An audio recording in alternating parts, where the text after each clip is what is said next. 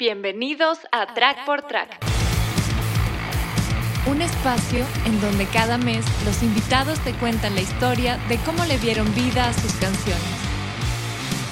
Con ustedes, Álvaro Gargano. Hola, me alegra que le hayas dado play a este episodio. Te habla Álvaro Gargano y soy el creador del podcast Track por Track. Quiero darte las gracias por acompañarme en este nuevo episodio, ya que actualmente superamos las mil descargas mensuales. Si te gusta este podcast y quieres ayudarme a lograr mi objetivo de impactar a 10.000 personas, por favor, cuando estés oyendo esto, comparte una captura etiquetando a Track por Track Podcast en Instagram o Facebook y así me ayudarás a alcanzar a más personas como tú.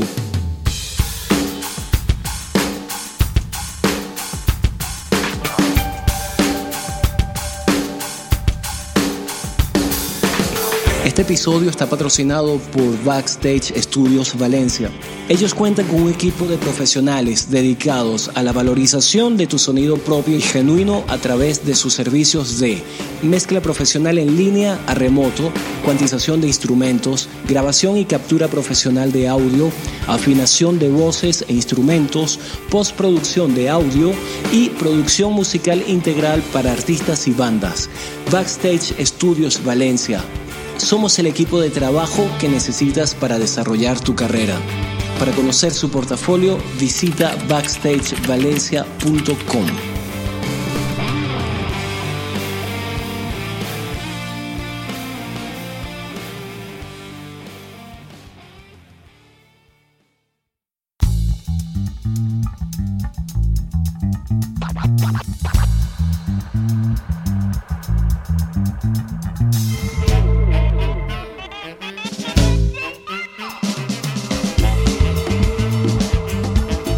episodio tenemos como invitados a Pablo Estacio, Rafael Gómez y Sebastián Araujo, miembros de la formación inicial de Bacalao Men. El sonido particular de esta banda venezolana nació en el año 99, producto de la fusión de ritmos caribeños como el songo y la salsa, mezclados con texturas electrónicas y melodías psicodélicas. Durante los próximos minutos, nuestros invitados comentarán anécdotas acerca de los inicios de la banda y explicarán cómo fue el proceso de producción de sus canciones Cucaracha, La Construcción, I Wish My Fish, José y Vitaminas, que formaron parte de su primer disco. Ya dicho esto, te dejo con nuestros invitados.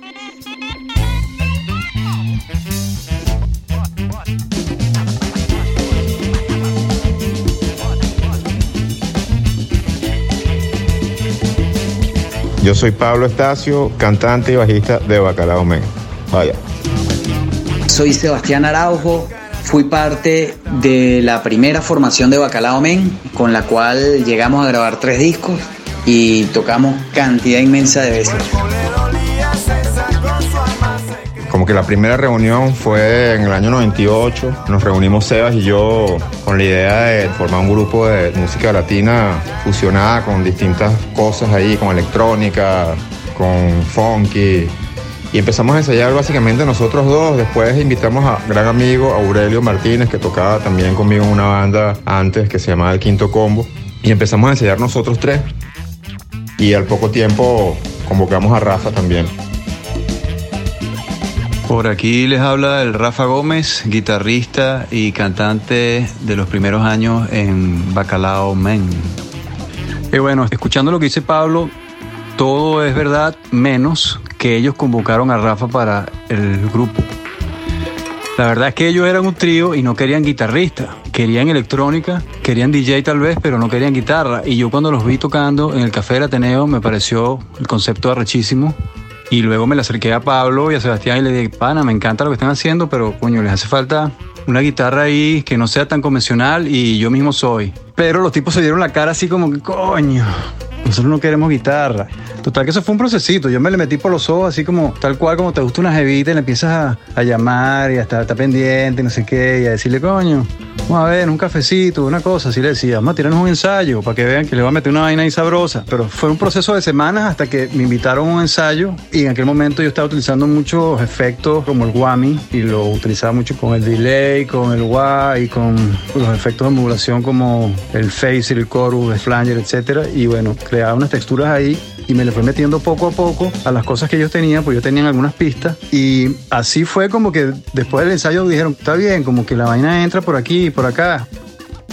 Ese cuento de Rafa es totalmente cierto, pues nosotros estábamos pensando hacer un grupo donde no hubiera guitarra. Pues eso era como parte, así como estaba la construcción, estaba I Wish, Cucaracha y toda esa. La idea era que no tuviera guitarra, que era las premaquetas eran súper electrónicas y la idea era conseguir a alguien que tocara sintetizadores y se metiera un poco con los amplios y en efecto Rafa cuando fue al ensayo fue como que un aporte inmediato porque todos teníamos esa influencia salsera y bueno, él estaba en la misma búsqueda que estábamos nosotros tratando de hacer un grupo sin guitarra. Rafa que estaba experimentando muchísimo con los timbres de la guitarra y la guitarra no sonaba como una guitarra. Para Cucaracha utilicé tres efectos básicamente, el Whammy XP100 de Digitech y dos pedales Boss, uno que es el Chorus C3 y el Digital Delay DD2. El chorus lo utilicé con la velocidad y la profundidad al máximo. El delay es un delay como medio, como más o menos como por 600 milisegundos, algo así con un poquito de repetición, de, cola. Y el whammy eh, tenía un efecto de octavador hacia arriba, hacia la octava de arriba, sube dos octavas. Y entonces eh, lo que hice yo en esa canción se divide como en dos partes, digamos. Una primero que no está el whammy, solamente el chorus y el delay, y hago un efecto de volumen con la perilla del volumen de la guitarra, y es algo así.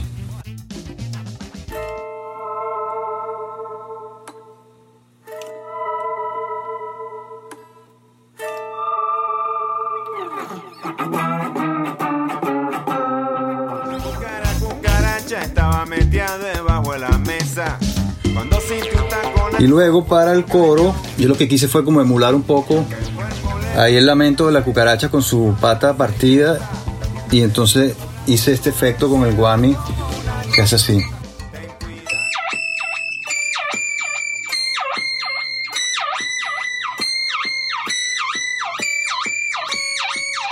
Se te están acabando las patas, cucaracha.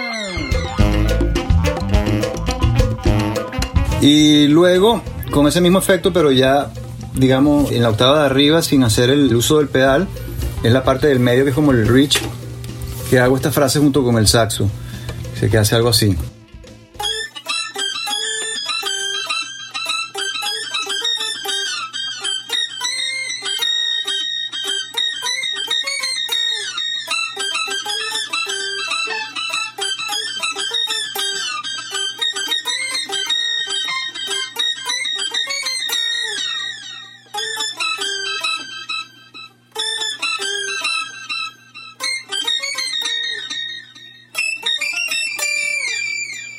Eso es, vuelve después el coro, se te está acabando la pata, cucaracha.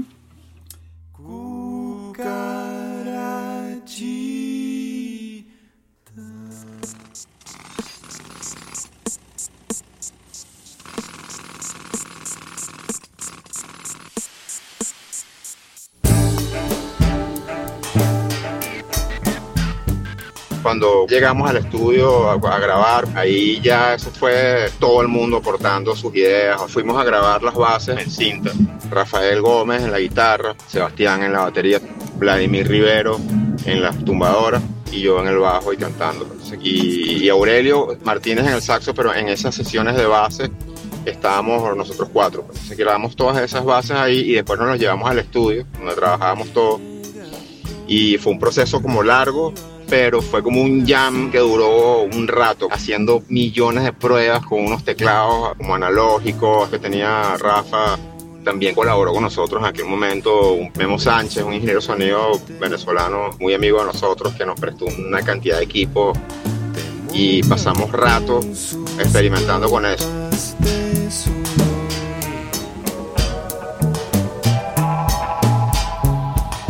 La verdad es que sí nos la pasamos inventando, o sea, básicamente los tres éramos como animales de estudio, entonces teníamos como que eso en común de que nos gustaba grabar, no solamente por el aspecto eh, musical, sino por el aspecto también técnico y inventar y de poner un micrófono aquí, un micrófono allá, grabar ese ambientes.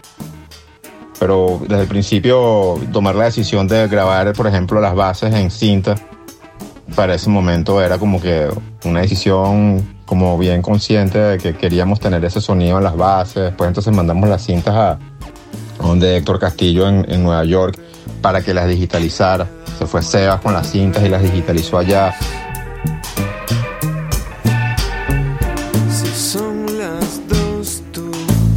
Eh, otra de las cosas que hicimos también fue en la construcción que nos llevamos un poco de ollas de mi casa para el estudio y todos esos sonidos metálicos que se escuchan en la construcción son las ollas de mi casa que la estamos tocando entre todos. Eso está a lo largo de toda la canción, puras joyas. Era un momento vivo en el que queríamos crear y estábamos pendientes también de los errores que pasaban en el estudio, que eso es muy importante al momento que estás haciendo un disco. De hecho, uno de esos errores es el final de la construcción.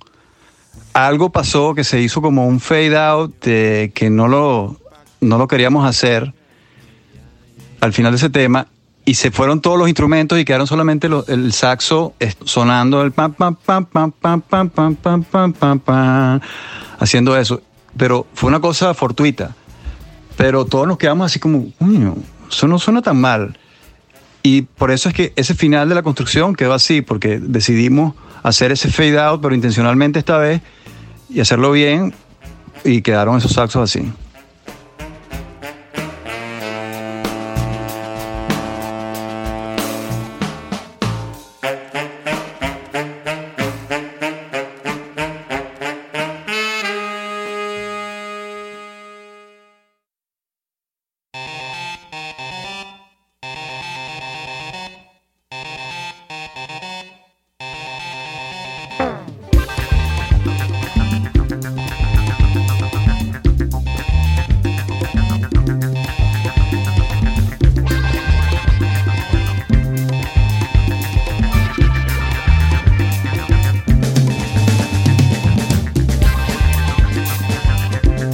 Concepto del grupo en aquel momento era hacer música afrolatina, songo. O sea, yo venía con una obsesión ahí con el songo y, los bambán de finales de los 60, principios de los 70, que era la fusión del songo con el rock and roll de aquella época. Pues empezamos a experimentar con el songo y justamente Cucaracha, I Wish y José son así las cuatro primeras canciones que hicimos para el grupo. También está en ese entonces como que una influencia fuerte, mucho trip hop, a mí me encantaba Portis, Massive Attack, Morchiga y también me gustaba muchísimo el Dop. Y bueno, I Wish, este, justamente y Cucarachas son temas que hicimos en Songo y son temas donde experimentamos con la electrónica. I Wish era como un, bueno, yo me lo imaginaba en aquel entonces como una especie de songo electrónico.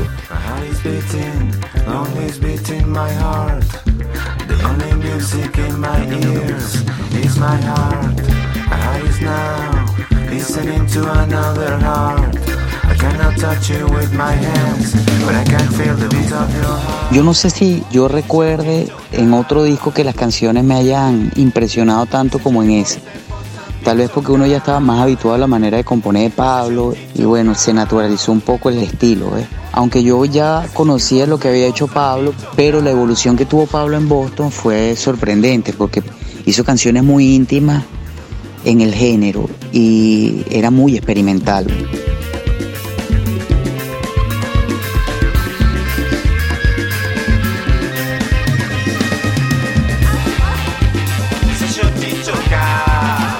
I Wish My Fish. Recuerdo que cuando Pablo mostró la canción, él quería que fuera como un ostinato siempre. De hecho, eso es lo que siempre tiene. O el, bajo hace siempre esta, esta frase, ¿no?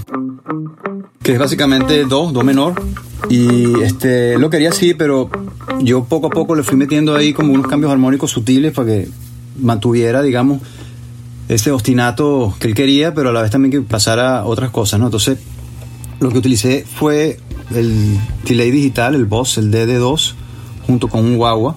Y el tiempo estaba como cerca de los, no sé, 200 milisegundos, como 300, 200 con un feedback largo y lo que hacía era con el guagua hacer un efecto así como que también de crear un swell de volumen y hacía ciertos acordes sobre ese ostinato iba cambiando los, como por ejemplo este. Entonces cuando venía el, el, verso era heart is beating, lonely is beating my heart. Only music in my ears is my heart. Heart is now listening to another heart. I cannot touch you with my hands, but I can feel the beat of your heart.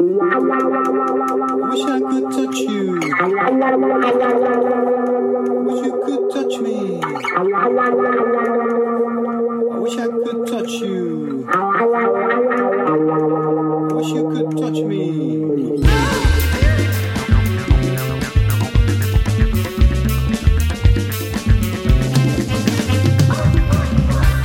Básicamente lo que hice ahí fue en la estrofa iba cambiando de el do menor, una bajada a si bemol mayor, a la bemol mayor séptima y volví a subir. Eso es lo que hacía con esos acordes, mientras que el ostinato del bajo seguía todo el tiempo, ¿no? Entonces hacía esto. El do menor, luego el, si bemol mayor, luego el la bemol mayor séptima y otra vez el si bemol mayor. Y en el coro lo que hacía era bajar simplemente una nota cromática.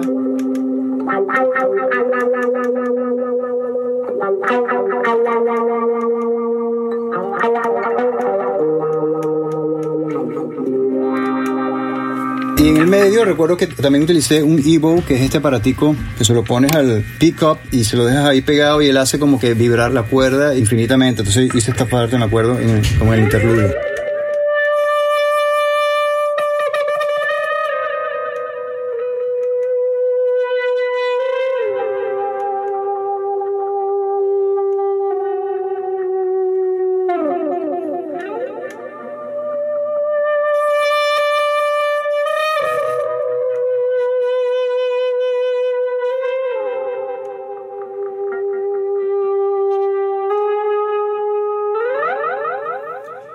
Pero aquella vez en la grabación me quedó mejor.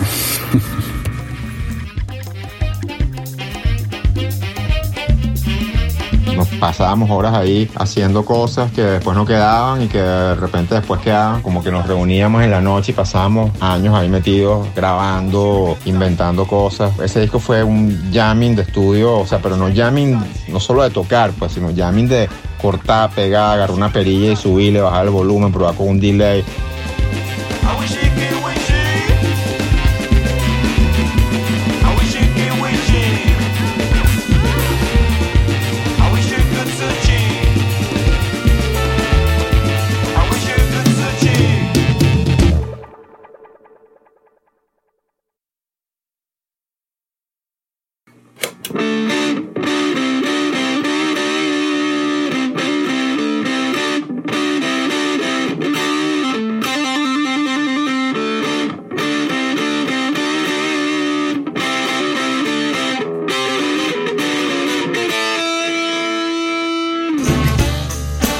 Otro cuento que a Seba seguramente no le va a gustar o lo va a negar cuando lo escuche es que el tipo se empecinó en que un sonido de guitarra de, vitaminas no le gustaba, que yo estaba utilizando un Foss de estos este, Electroharmonics para la, frase y para casi toda la canción, ¿no?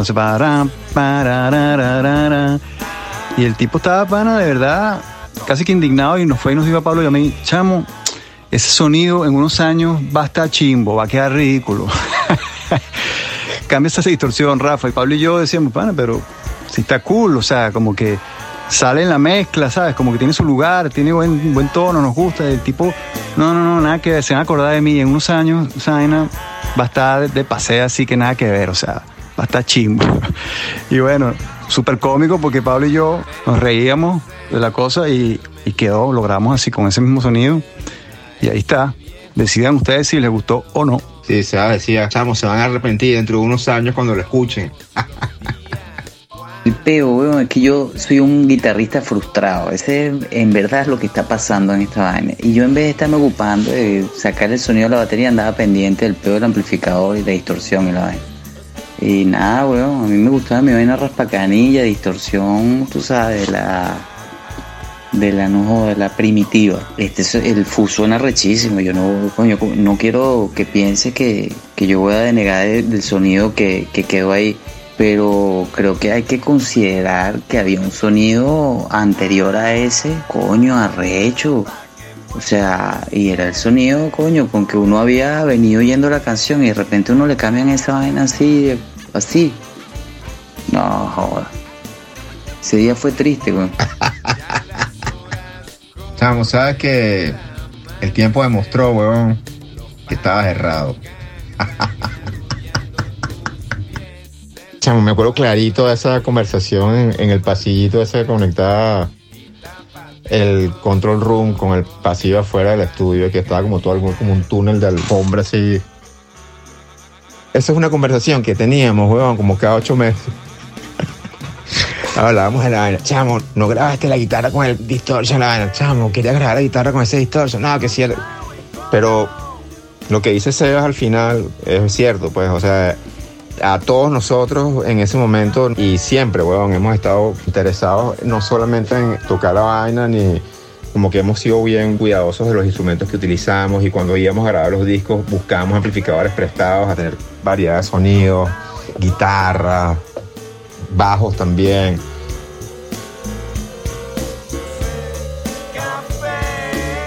En aquella época usaba un amplificador que nos había prestado también Héctor, que lo había dejado aquí en Caracas. Era un Ampeg SBT y un cabinet 8x10, una cosa gigantesca. Y tocaba con un bajo Fender mexicano con un choir ahí que estaba modificado. Pero lo que más me gustaba era tocar con un bajo que tenía Rafa, que era un Precision ahí como del 69, una vaina así. Eso fue al principio. Luego ahí mismo conseguí un bajo en una sala de ensayo, un Fender Precision del 73. Es el mío que es el bajo que tengo hasta ahora. Pues he tocado con muchos otros bajos, pero ese bajo creo que es mi preferido, el Precision.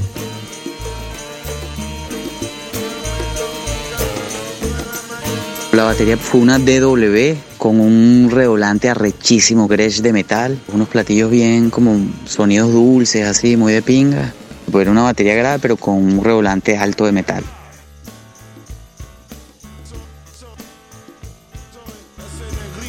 Básicamente utilicé fue un Foss de Electro Harmonics que se llama el Big Muff, la versión soviética, que parece un ladrillo súper grande, con tres botones súper básicos, este, volumen, distorsión y tono. Y junto con un trémolo también, que el trémolo lo utilizaba para las estrofas. Ahí viene el coro. Ah, toma vitaminas A, B, C y D.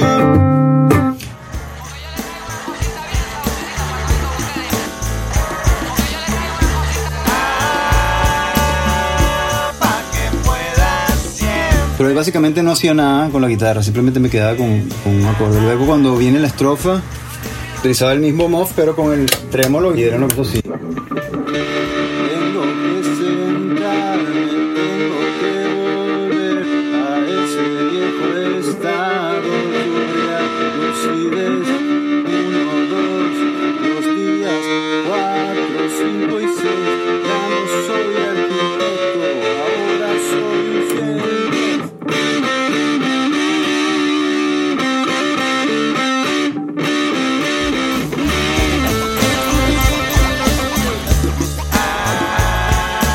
Y bueno, en todo caso quiero que le hagas una copia de este sonido ahorita a Sebastián Araujo y se lo mandas para que lo tenga separado y lo pueda disfrutar en la comodidad de su intimidad y en su hogar. Y bueno, eso es todo con, con vitaminas. También utilicé el E-Bow cuando está el coro de café tostado y colado, que estoy haciendo ahí también como una, unas líneas este, improvisadas con un delay también y, básicamente es el E-Bow, pero el Big Muff se utilizó a lo largo de toda la canción. Los efectos que utilizaba en aquella época para la guitarra eran el Cry Baby, el wah, Cry Baby, el whammy de Digitech. De Boss tenía varios pedales como el Turbo Overdrive, tenía el, el Boss Chorus C3 creo que era, el Boss Tremolo, el Boss Delay también, el Digital Delay de los primeros. Luego tenía un Phaser MXR, también tenía un, un Foss Big Muff Electro Harmonics. También utilicé un delay Line 6, creo que es el DL4. Utilizaba un pedal este, bien extraño que, que lo compré en Nueva York, que se llama el Z-Vex Sig Wah, que era un efecto loco como un wah, pero tú lo podías como programar, que se escucha mucho en la bicicleta intergaláctica. También utilizaba el E-Bow, que es el aparato que lo, que lo cerca de los pickups de la guitarra y hace como el efecto de un arco que hace el sustain de la nota. También utilizaba el slide normal, que lo puedes escuchar en, en José y en otros temas así. Y los amplis eran, utilizaba un Roland Jazz Chorus 120, un Vox AC30 y un Fender Twin River nunca los tres a la vez, pues siempre uno u otro. Creo que para las grabaciones sí utilicé de repente dos o algo así, pero... Y las guitarras utilizaba era una Paul Red Smith Custom 22, una Ibanez AS200, luego una Gibson Les Paul Classic, una Fender Telecaster y una Gretsch Country Gentleman.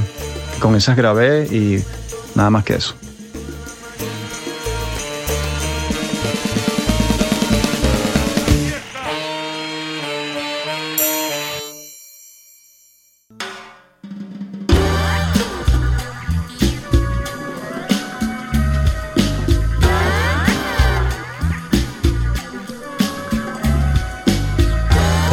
Un tema medio, como una especie de cha-cha-cha, lento, trip hop, con delays, con ecos, con sampleo.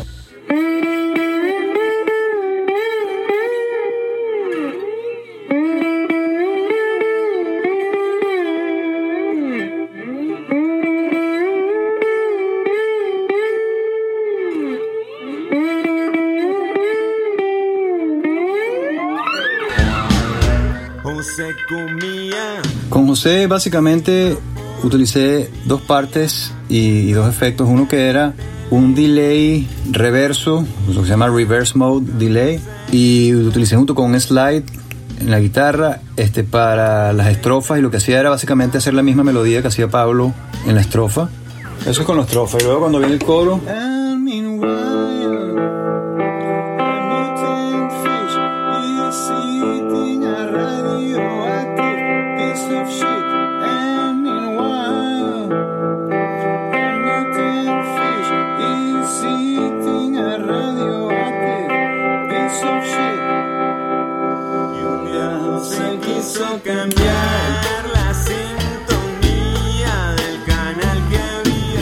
es básicamente todo lo que pasa en la canción. Luego está la parte de la explosión, que lo que hago es un efecto con el mismo delay con el, y con el slide, cuando hace...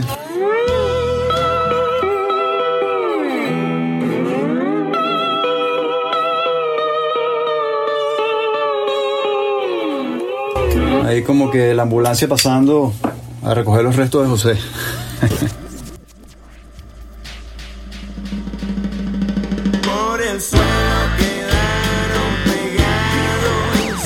en José. Queríamos repetir unos coros y yo copié mal los coros y quedó ese coro ahí que dice por el suelo quedaron pegados y como que lo corté donde no era y entonces se hizo como otra palabra ahí y la vaina quedó como que bueno, o sea, nos gustó como quedó y, y lo dejamos así también.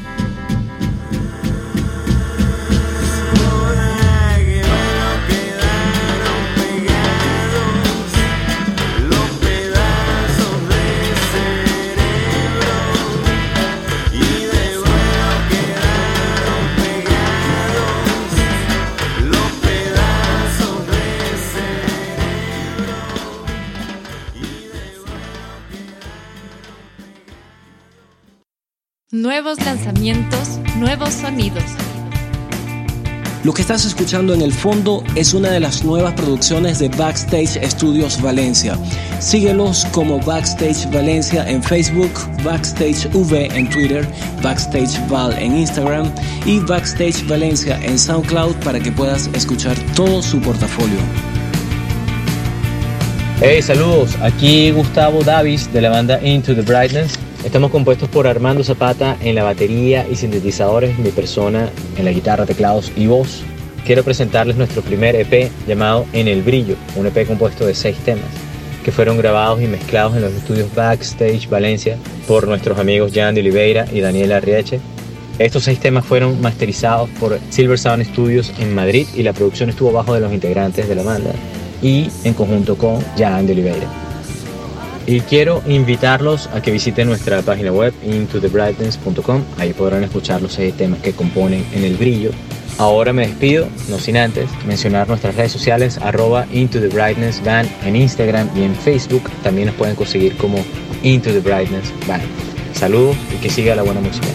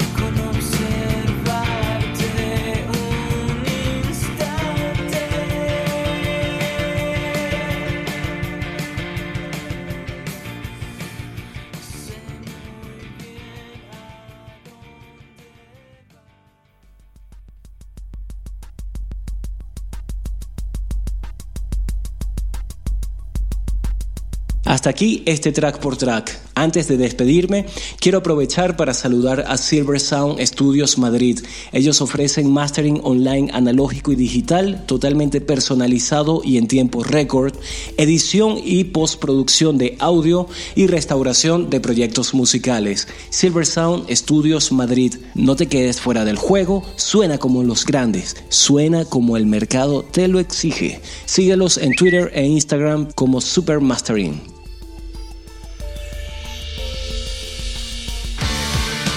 También quiero darle las gracias a quienes colaboran en la realización de este podcast. A Ricardo Vizcarrondo por la musicalización. Síguelo como Secrops en Instagram. Backstage Studios Valencia, encargados de la mezcla y mastering de este episodio. Maribel Ceballos en la locución y a ti por haber llegado hasta esta parte del programa. Te habló Álvaro Gargano y nos escuchamos en un próximo track por track.